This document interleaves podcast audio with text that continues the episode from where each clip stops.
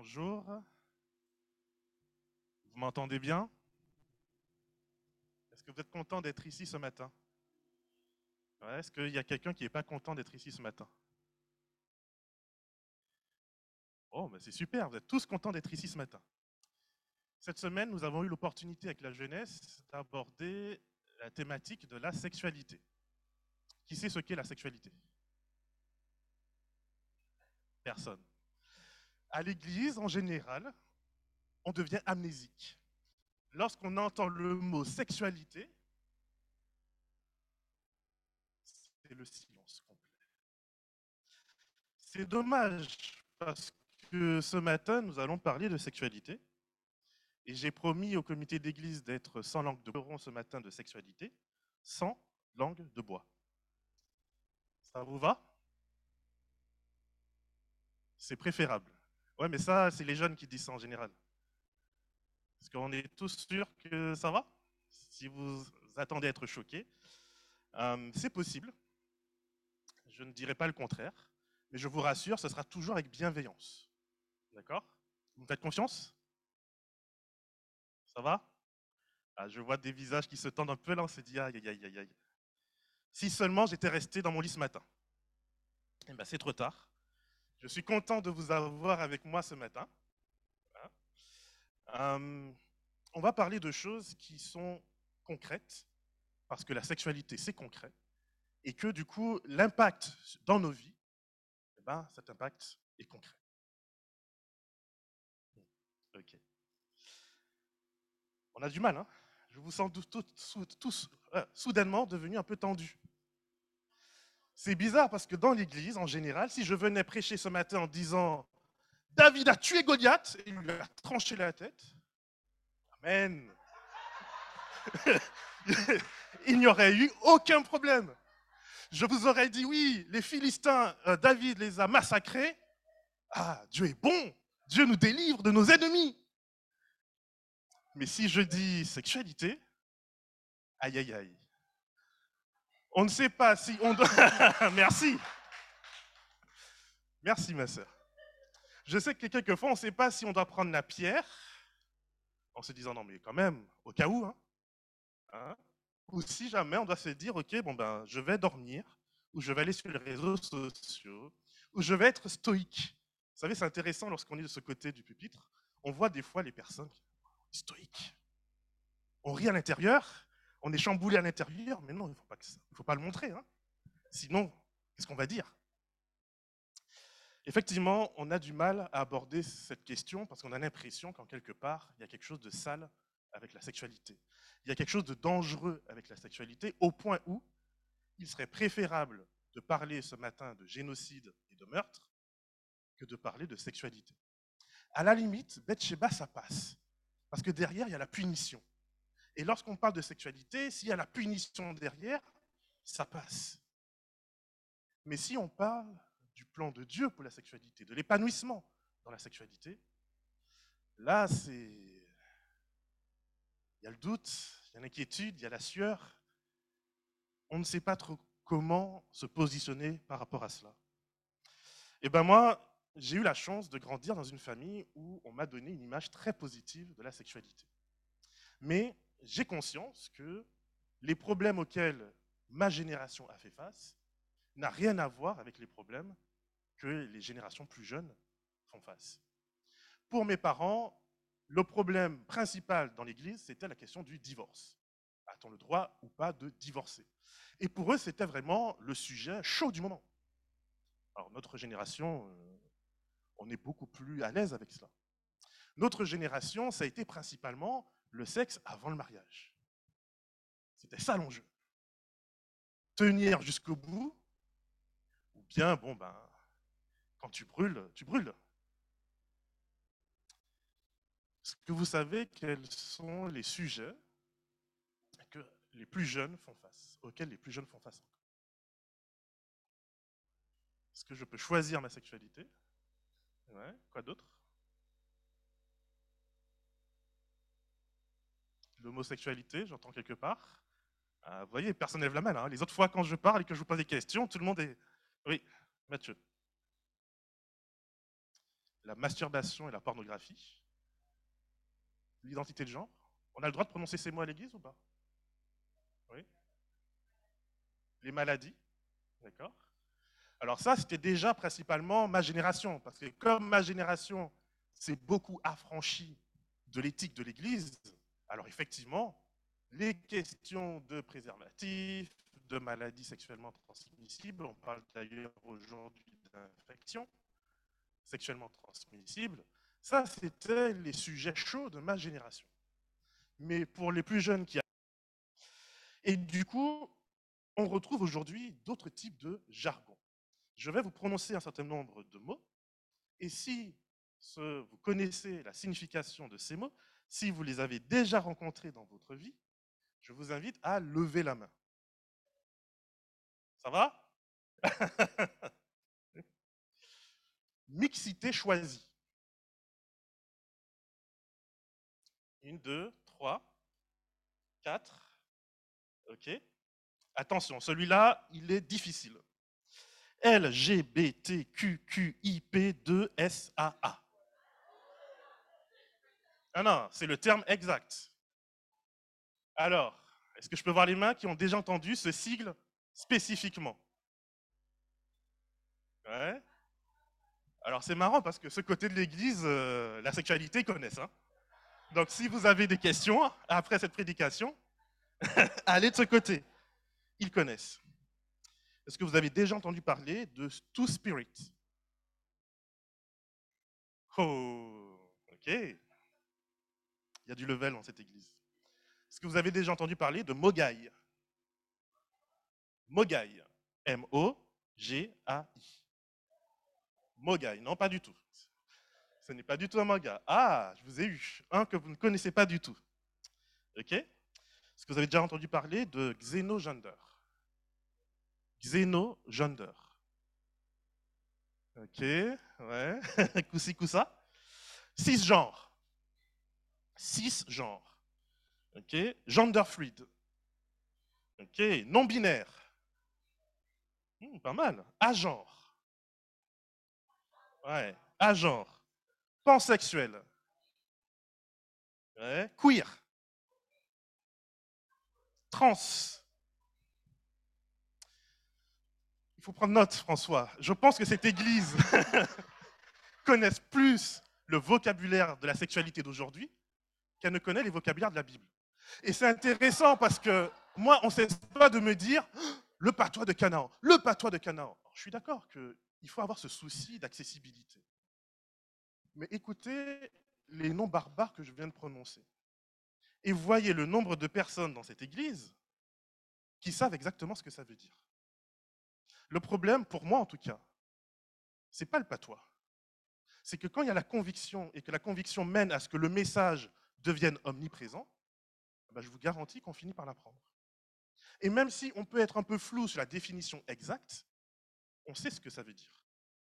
Mais on ira nous dire aujourd'hui que si on va aller parler à quelqu'un du sacrifice de Jésus, de la résurrection, euh, de la sanctification, à ses ringards. Eh bien moi, je ne suis pas d'accord. Parce que je pars du principe que si aujourd'hui, des personnes peuvent nous regarder dans les yeux sans sourciller et nous expliquer qu'il existe 13 identités de genre possibles, et que ce n'est pas juste la lubie d'une ou deux personnes. L'État de New York ou au Canada ont officiellement reconnu qu'il existe 13 minimum identités de genre possibles, sachant que dans d'autres endroits, on va des fois jusqu'à 56 identités de genre. Alors, je ne sais pas, je ne vous dirai pas les 56 parce qu'il y a des choses un peu bizarres. Mais je nous laisse quand même réfléchir un petit peu à ce que ça peut vouloir dire. Aujourd'hui, il y a également un concept qui me fait un peu sourire, hein, parce que je trouve toujours marrant lorsqu'on revient aux choses de l'époque, mais avec un nom différent. Ça, je kiffe. Alors, je vais vous parler d'un concept. Avez-vous déjà entendu parler? Attention, hein, ça va être un peu chaud, désolé. Je leur parle à eux parce que visiblement, ça leur parle. Avez-vous déjà entendu parler de lesbianisme politique?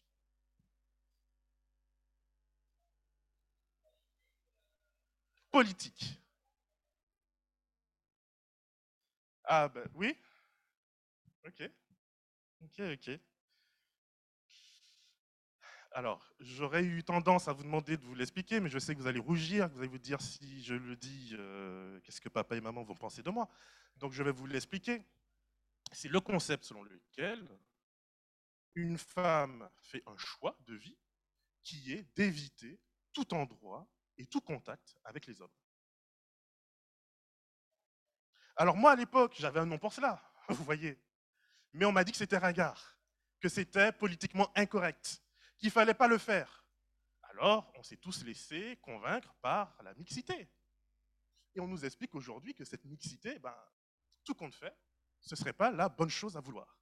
Et donc, si je vais chez un médecin, hors de question qu'il soit un homme.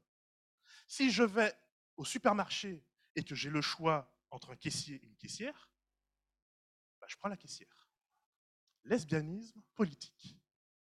Alors quand j'ai découvert le concept, je me suis dit, ah mais c'est bien parce que on retourne en arrière avec des mots du progrès.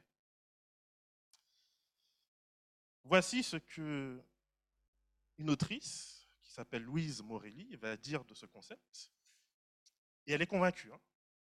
Ce que j'apprécie avec ces personnes, c'est qu'elles sont hyper convaincues. Et moi, la conviction, c'est quelque chose qui me plaît, même quand c'est mauvais, selon moi. Elle dit, à mon avis, dans 20 ans, alors elle parle euh, selon les mots de sa génération, hein, pour les plus grands, euh, soyez pas choqués, les meufs seront toutes lesbiennes. Ça va se faire tout seul. Je le crois réellement. Parce que tout est tellement mieux. Sexuellement, tu n'y perds pas.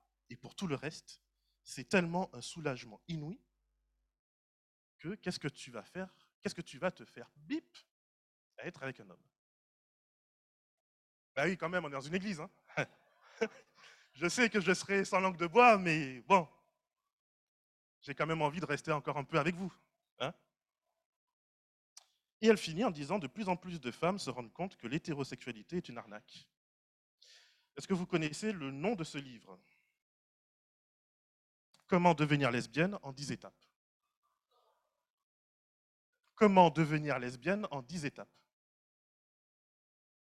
Alors moi, on m'avait expliqué que ce n'était pas un choix, mais apparemment, lorsque vous êtes dans un certain bord, vous pouvez dire un peu tout et son contraire, et vous recevrez malgré tout des subventions pour pouvoir dire tout et son contraire.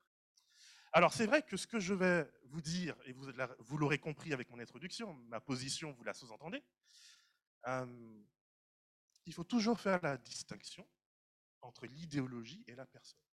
C'est la même chose quand on prêche la bête, on fait toujours la distinction entre l'institution, l'idéologie et les personnes. Donc je ne souhaite à aucun moment condamner des personnes, mais je souhaite nous inviter à réfléchir sur des idéologies qui deviennent monnaie courante et personne n'a le droit de les questionner. Personne n'a le droit de dire, mais attends, mais ce que tu me racontes, enfin moi qui aime un minimum l'histoire, un monde dans lequel on fait une ségrégation entre d'un côté des femmes et de l'autre côté des hommes, ce n'est pas une nouveauté, ce n'est pas une invention. Donc je suis désolé, mais tu arrives un peu en retard. Je pensais qu'on avait évolué. Eh bien, ce n'est pas le cas. Et ce qui est intéressant, c'est que des personnes qui ont pourtant œuvré pour pouvoir justement imposer dans le paysage politique un certain nombre de concepts. Et c'est là où vraiment, je sais que certains, vous ne serez pas d'accord avec moi, et ce n'est pas grave. Mais si vous êtes là ce matin, je vous invite juste à réfléchir à une chose. Dans cette pensée, il n'y a pas de limite. Il n'y a pas de bouton stop. Ce qui veut dire que tôt ou tard, tôt ou tard, si vous êtes ici ce matin, tôt ou tard, vous passerez dans le mauvais camp. Vous voulez deux exemples? Le premier, on va rester en France, et elle s'appelle Marguerite Stern. Est-ce que quelqu'un a déjà entendu parler de Marguerite Stern? Oui Ok. c'est bien parce qu'au moins, il y a une personne. Moi, je pensais que ce matin, j'allais vous parler charabia, et qu'à la fin, on allait dire, oui, bon, il est sympa, David, mais là, franchement, aujourd'hui, il a disjoncté complètement. C'est une personne qui, euh, alors féministe euh, jusqu'au bout des ongles, Et c'est elle qui a lancé un petit peu en France le mouvement de placarder dans les villes ces affiches en blanc et noir pour, dire, pour dénoncer les féminicides, c'est-à-dire le meurtre d'une femme par son conjoint en général. Et il se trouve que c'est quelqu'un qui est vraiment très actif et très connu dans les milieux LGBT, puisque, en général, très souvent, pas toujours, mais très souvent, ça vient ensemble. Et il se trouve qu'à un moment donné, cette femme, elle a dit, écoutez, moi, je veux justement défendre la femme. Donc, tant qu'on reste dans le côté euh, lesbien, même si c'est politique, bon, on négocie encore. Mais lorsqu'il s'agit de dire que finalement, la réalité de ce qu'est une femme n'existe pas et que ce n'est qu'un sentiment, moi, ça me perturbe. Que pensez-vous qu'on a fait d'elle?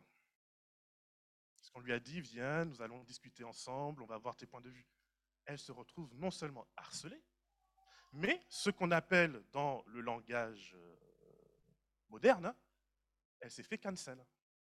Ça veut dire que on l'a effacée de toutes les associations où elle était présente et on fait comme si elle n'existe plus. Pourquoi? Parce qu'elle avait un problème avec le fait que définir une femme par ses émotions, ben, ça veut dire que n'importe qui peut avoir l'émotion de sa féminité aujourd'hui. Et donc, c'était problématique. Deuxième personne, si je vous demande qui est l'autrice d'Harry Potter. Ça vous parle ou pas? Est-ce qu'il y a quelqu'un à qui ça ne parle pas?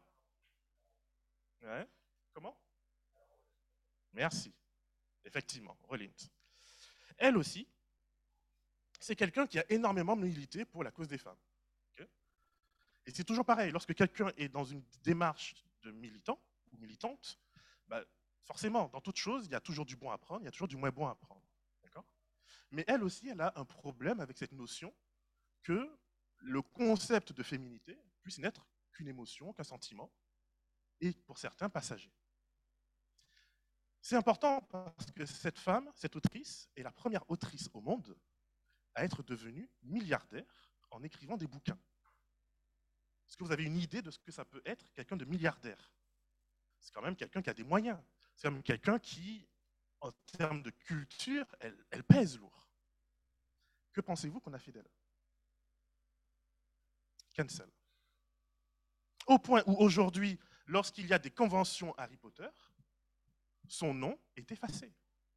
On fait comme si les livres Harry Potter se sont écrits tout seuls. Ça vous rappelle peut-être quelque chose. Hein? Le créateur est éliminé parce que il est indésirable. Alors mes amis, on peut dire beaucoup de choses, mais la réalité c'est que ces faits font partie de ce que nos jeunes rencontrent tous les jours. Alors nous, on se dit, enfin, pour les plus âgés, pour les gens comme moi qui ont déjà des cheveux blancs en tête, c'est quoi cette histoire? Jésus revient. Mais imaginez-vous que peut-être que nos parents ont dit la même chose pour nous et notre génération. Or, j'ai euh, le malheur de vous dire que jusqu'à présent, l'Église a échoué face à toutes les révolutions d'ordre sexuel. Et ce n'est pas en essayant de culpabiliser davantage les personnes que ça va fonctionner. Parce que regardez le résultat. Est-ce que vous pensez que ça marche? Absolument pas. Donc peut-être qu'il faut passer par autre chose. Quand j'étais jeune, moi, j'étais biberonné par J'ai tourné le dos au flirt. Qui a déjà lu ce livre? Personne dans cette église J'ai tourné le dos au flirt. Il n'y a personne dans cette église qui sait de quoi je parle. Là, je suis déçu. Donc, vous connaissez tout le vocabulaire, voilà. Mais l'ouvrage qui a le plus circulé dans nos milieux adventistes, vous ne connaissez pas. Comment? Ah, il y en a peut-être eu d'autres, mais celui-là, quand même, il a fait mouche dans le milieu évangélique d'ensemble, mais surtout dans les milieux adventistes. Moi, c'était un best-seller que j'ai vu dans pas mal de bibliothèques. Donc je suis un peu étonné, là, je suis estomaqué.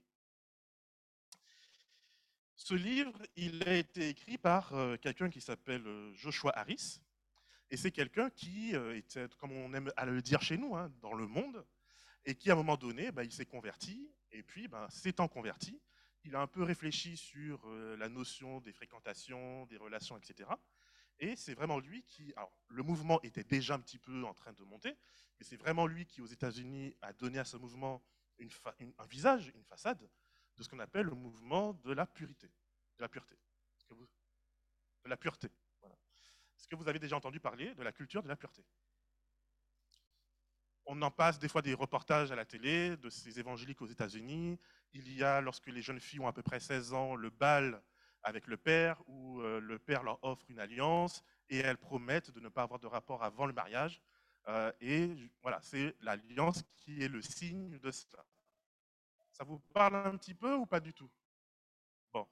Eh bien, ce livre, en tout cas où j'étais aux Antilles, à la Martinique, on le passait énormément. Et dans ce livre, on te disait que si ne serait-ce que tu, tu, tiens la main de ta copine ou de ton copain, ben, c'était pas bon. Tu étais déjà entré dans des pensées impures et tu avais rendu Jésus euh, triste. Or, lorsque quelques années plus tard, il s'est rendu compte que ben, son livre avait fait plus de tort que de bien, il a essayé de rectifier. Mais vous savez, il y a des fois, c'est pas facile. Lorsqu'on est entré dans des pensées militantes, j'ai un peu tapé sur euh, les woke tout à l'heure, mais chez nous aussi, lorsqu'on entre dans certaines logiques et qu'on est persuadé que ouais, c'est la pureté, c'est ce que Dieu veut, même quand il y a des dégâts devant nous, devant nos yeux, on ferme les yeux. Parce que l'idéologie, est plus belle que la réalité de ses impacts dans la vie des gens. Et tant pis s'il y a des victimes. Au moins, on a une belle idéologie et on peut dire que nous, nous sommes les purs. Malheureusement, cet auteur aujourd'hui n'est même plus chrétien. C'est quelqu'un qui a complètement renoncé sa foi. Alors, c'est vrai que c'est compliqué. C'est vrai que c'est difficile. Aimer, comment aimer d'une manière qui puisse plaire à Dieu. Vous savez, comme j'aime beaucoup la conviction, j'ai été quelqu'un qui a vécu cette conviction jusqu'à présent, Dieu merci. Et donc, Julie, mon épouse, on s'est rencontrés, on avait 19 ans. C'est bien. Hein?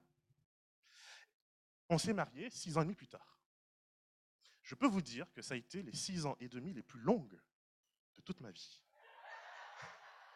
Si vous ne comprenez pas, vous êtes trop petit. Ça a été long. C'était dur. Je suis passé à deux doigts de la dépression. Littéralement. Les années les plus dures de mon existence. Et à la fin, si tu ne sais pas, tu es trop jeune. Pourquoi six ans? C'était nos années d'études et on avait fait le choix que ben, pas avant le mariage. Donc, tant que ben, on n'a pas fini nos études, parce que moi, en tant que Martiniquais, on m'a toujours dit qu'un homme, tu ne te maries pas tant que tu n'as pas fini tes études et que tu n'as pas de quoi subvenir. Encore une fois, belle idéologie, tant pis des conséquences. Mais l'idéologie est belle, n'est-ce pas? En attendant, il n'y a pas beaucoup qui euh, subsistent à cette idéologie. Et après six ans et demi, j'étais persuadé qu'à la fin, c'est ce qu'on m'a appris, c'est ce qu'on m'a dit. J'y croyais. À la fin, tu as mis la petite pièce, tu as fait ce qu'il fallait devant Dieu.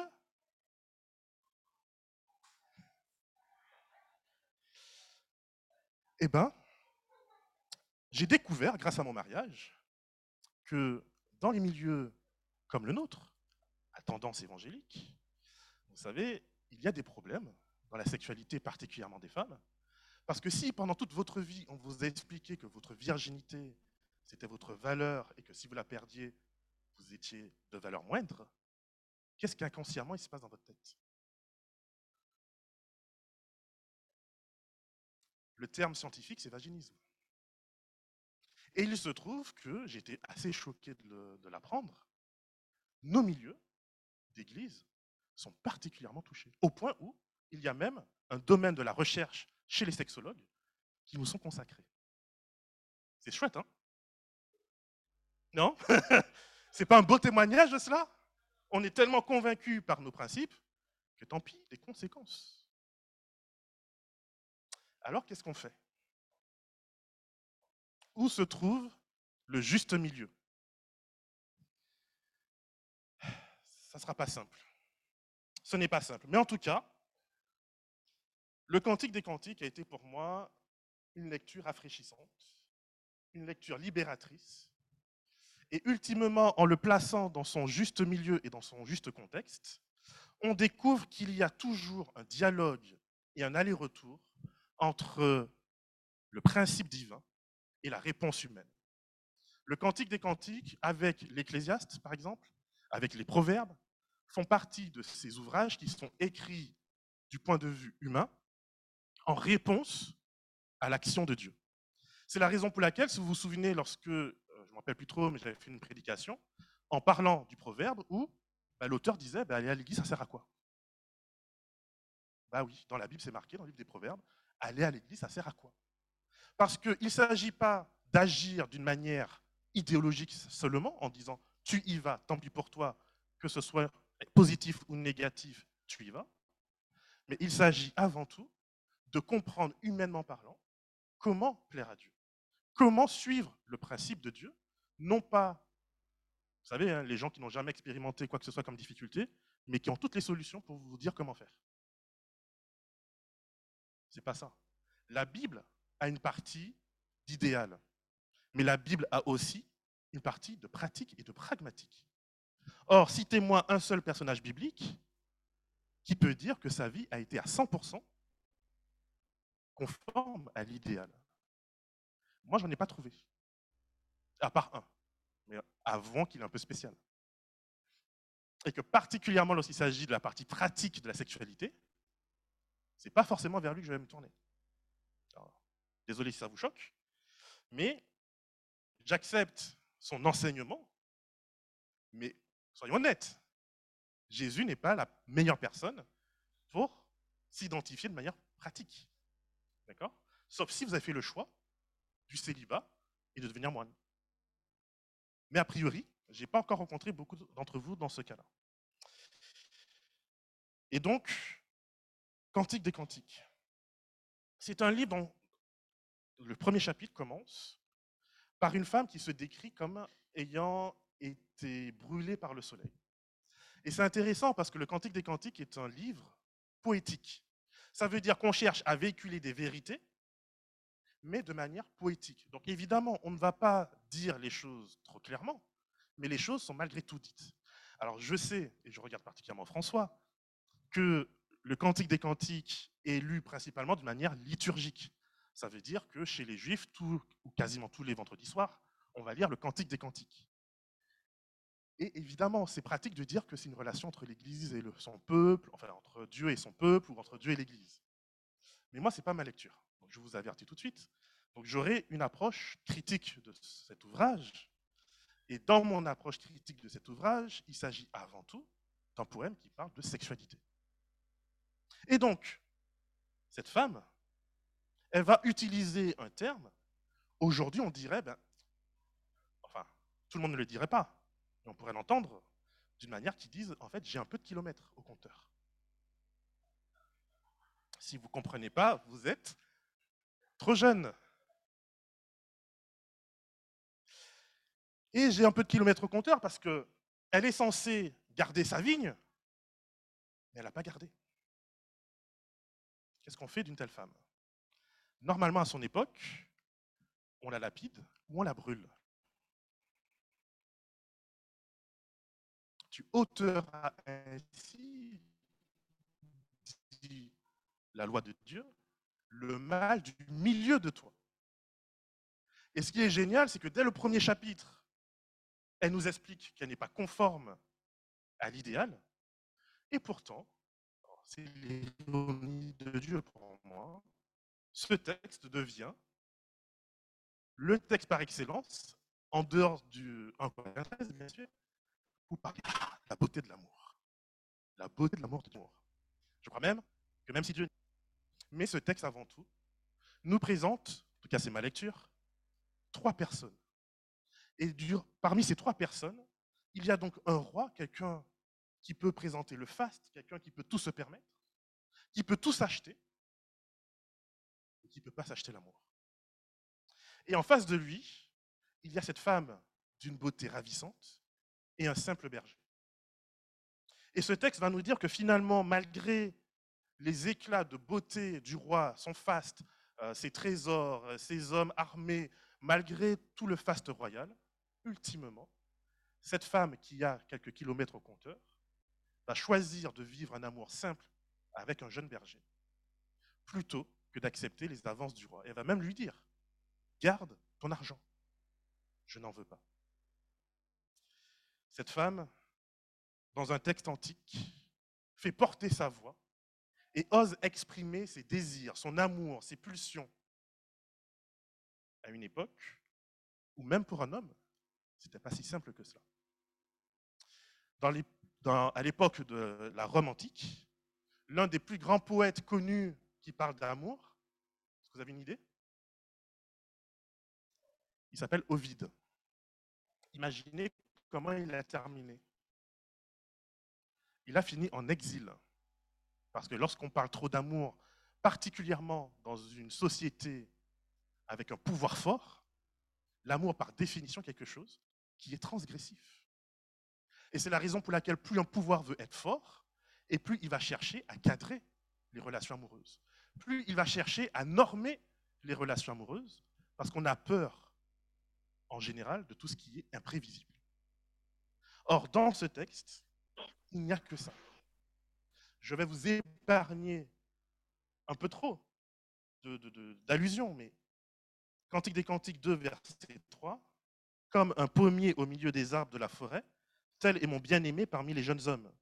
J'ai désiré m'asseoir à son ombre, et son fruit est doux à mon palais. C'est quand même osé. Hein. Alors, je ne vais pas vous les expliquer, hein. Je vais vous les lire. Si vous ne comprenez pas, Trop jeune ou trop innocent. Euh, lève-toi, mon ami. Des Cantiques 2, verset 10. Lève-toi, mon ami, ma belle, et viens.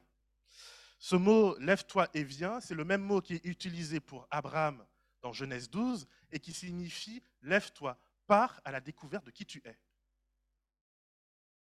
Alors cette femme n'a pas changé de pays.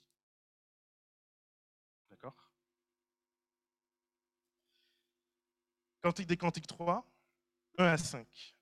Sur mon lit pendant les nuits, j'ai cherché celui que mon cœur aime. Je l'ai cherché, je ne l'ai pas trouvé.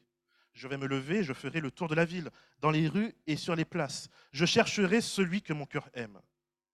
Je l'ai cherché et je ne l'ai pas trouvé. Les gardes qui font le tour de la ville m'ont trouvé. Avez-vous vu celui que mon cœur aime? À peine les avais-je dépassés que j'ai trouvé celui que mon cœur aime. Je l'ai saisi et je ne le lâcherai plus, jusqu'à ce que je l'ai introduit dans la maison de ma mère, dans la chambre de celle qui m'a conçu. Pas mal, hein? Savoir dépasser les gardes pour trouver l'amour. Alors, vous pouvez penser à un endroit géographique, chez maman, où vous, pouvez penser un endroit géographique, l'endroit de chez maman qui vous a fait naître. Ça va? Bon. Néanmoins, mes amis, le texte est conscient d'une chose. L'amour est une force tellement puissante. C'est une force qui consume. C'est une force qui peut détruire. Alors le texte avertit régulièrement en disant, ne réveillez pas l'amour, je vous en supplie avant que l'amour ne le veuille. Parce qu'une fois que cette passion me saisit, le texte nous dira qu'elle est aussi forte que la mort. Est-ce que je peux voir les mains de ceux qui ont déjà vaincu la mort dans cette salle? Vous n'êtes pas très brave, hein? Avez-vous déjà vaincu la mort? Y a-t-il une personne ici qui a déjà vaincu la mort? Normalement, non. Les règles les gardes, les tours de garde ne vous aideront pas à vaincre l'amour. Pour cela, il faut quelque chose d'essentiel. C'est quelque chose dont j'ai eu l'occasion de vous parler dans les prédications précédentes. La chose essentielle, c'est le cœur. Je ne peux pas vaincre l'amour, mais je peux canaliser l'amour. Je ne peux pas mettre l'amour sous le tapis, mais je peux faire en sorte que la personne avec qui je vais vivre cet amour ce soit une personne que je pourrais respecter. Ce soit une personne que je choisirai, même quand à côté, il y aura le roi qui viendra me proposer l'excitation, la passion. ma passion, je la vis avant tout avec cette personne que je choisis. Alors c'est vrai que quelquefois, ce n'est pas évident. Quelquefois, ça fait long. Quelquefois, on se dit, mais pour la vie, avec cette personne Alors quand j'ai dit oui, je ne te connaissais pas. Maintenant que je te connais, est-ce qu'on peut revoir le contrat, s'il te plaît? C'est long la vie. Particulièrement aujourd'hui, on vit longtemps. Ça peut être long. Et pourtant, l'amour ne s'achète pas. L'amour est quelque chose qui s'offre. L'amour est quelque chose qui demande un cœur conscient de la valeur de l'amour. Autrement, je peux mettre en place toutes les techniques possibles. Je passerai quand même à côté de l'essentiel. J'ai grandi avec un père qui, s'est spécialisé dans les questions du couple.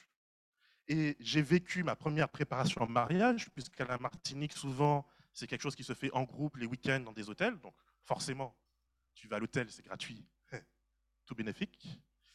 Euh, depuis l'âge de 15-16 ans. Donc j'en ai entendu des choses. Et je me suis rendu compte qu'une fois que j'étais, moi, l'ouvrier au pied du mur, tu peux avoir tout le manuel dans ta tête si tu veux. Rien ne remplace un cœur qui se confie à Dieu. Rien. Et donc ma réponse à ce qu'on vit en ce moment et à ce qu'on va continuer à vivre, parce que je ne veux pas vous décourager, mais ça devrait aller beaucoup plus mal avant que ça aille mieux ce n'est pas d'essayer de nous faire vivre par des règles qui, depuis déjà au moins deux à trois générations, ne veulent plus rien dire, y compris dans notre Église. Mais c'est de se poser la question, que je sois cette choulamite avec des kilomètres au compteur, ou que je sois autre chose, quel que soit mon parcours de vie, à un moment donné, la question c'est quand je me lève le matin, qu'est-ce que je fais de mon cœur? Quand je me lève le matin, qu'est-ce que je fais de ma vie? Qu'est-ce que je fais de mes valeurs? Est-ce que j'accepte de placer tout cela sous l'autorité de Dieu, qui ne fera pas de moi immédiatement quelqu'un de forcément super aimant, super parfait. Mais jour après jour après jour, Jésus, qui est le grand potier, va continuer chaque jour à apporter une petite touche. Et lorsque deux personnes font le choix de s'unir dans les principes de Dieu, alors qu'importe Qu'importe mon passé, qu'importe mon présent.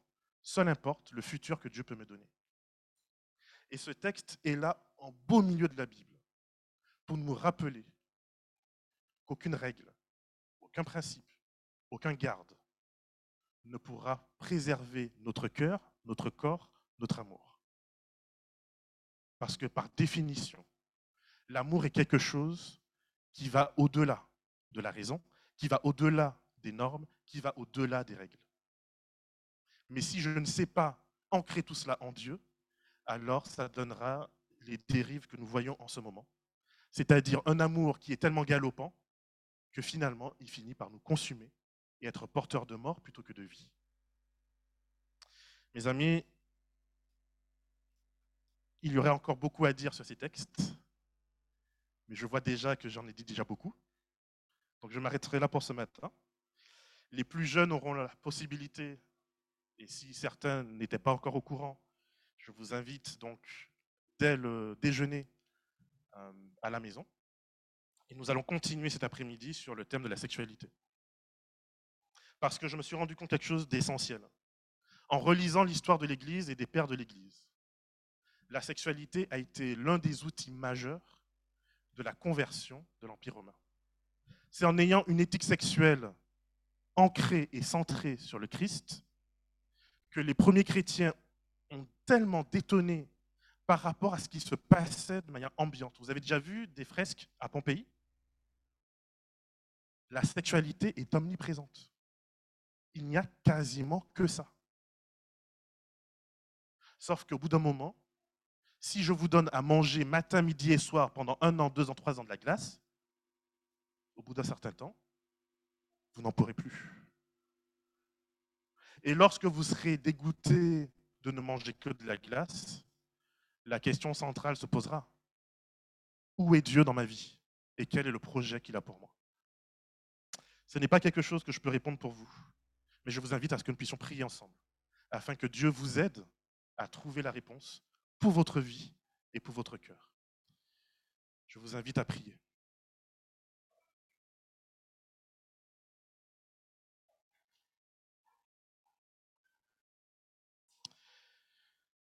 Notre Dieu, notre Père, il y aurait encore tant à dire sur ce sujet. Tu as créé quelque chose et tu l'as appelé un mystère.